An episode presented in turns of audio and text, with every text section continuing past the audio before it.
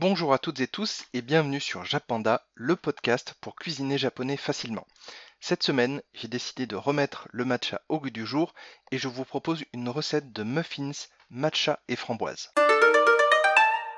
Pour les ingrédients, il vous faudra 125 g de framboises, surgelées ou fraîches, ça c'est à vous de voir, suivant si c'est la saison ou pas du tout, 150 g de beurre, une pincée de sel, qui est facultative si vous utilisez du beurre demi-sel, 210 g de farine, une cuillère à soupe rase de poudre de thé vert matcha, 3 œufs, 100 g de sucre, un demi-sachet de levure chimique. Pour les étapes, tout d'abord, vous allez préchauffer votre four à 180 degrés ou thermostat 6. Ensuite, vous allez faire fondre le beurre soit au micro-ondes pendant 20 à 30 secondes à puissance maximale, soit à la casserole. Là aussi, c'est à vous de voir. Votre beurre doit être bien fondu, mais s'il reste quelques morceaux non fondus, ce n'est pas dramatique non plus, ça va fondre tout seul avec la chaleur restante du beurre. Dans un saladier, vous allez mélanger la levure chimique, la farine et la poudre de matcha. Vous allez obtenir comme une farine avec un petit peu de levure chimique et une couleur un petit peu verdâtre. Dans un autre saladier, mélangez les œufs et le sucre, fouettez de manière à ce que la préparation blanchisse progressivement, puis ajoutez le beurre fondu et à température ambiante. Le but est que la chaleur du beurre ne fasse pas cuire les œufs. Mélangez au fouet afin d'obtenir une pâte à muffin homogène. Ensuite, vous allez reprendre le mélange à base de farine et vous allez l'ajouter au mélange à base d'œufs en 3 ou 4 fois et à chaque fois vous allez mélanger de manière à avoir quelque chose d'homogène.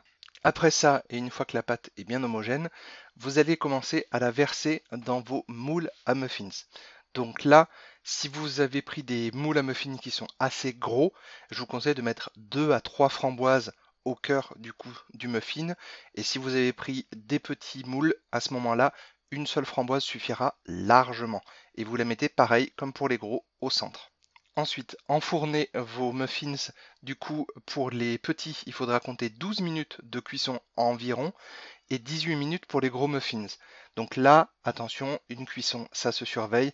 Donc restez à proximité, mettez un minuteur pour bien vérifier et surtout, n'hésitez pas on va dire deux minutes avant la fin, à aller regarder si tout se passe bien au niveau de la cuisson ou si c'est pas déjà trop tôt ou trop tard en fonction de la puissance de votre four. Parce que pas tous les fours ne se valent et certains, quand ils sont électriques, peuvent aller plus vite que quand c'est à gaz. Enfin, c'est vraiment à vous de connaître votre four.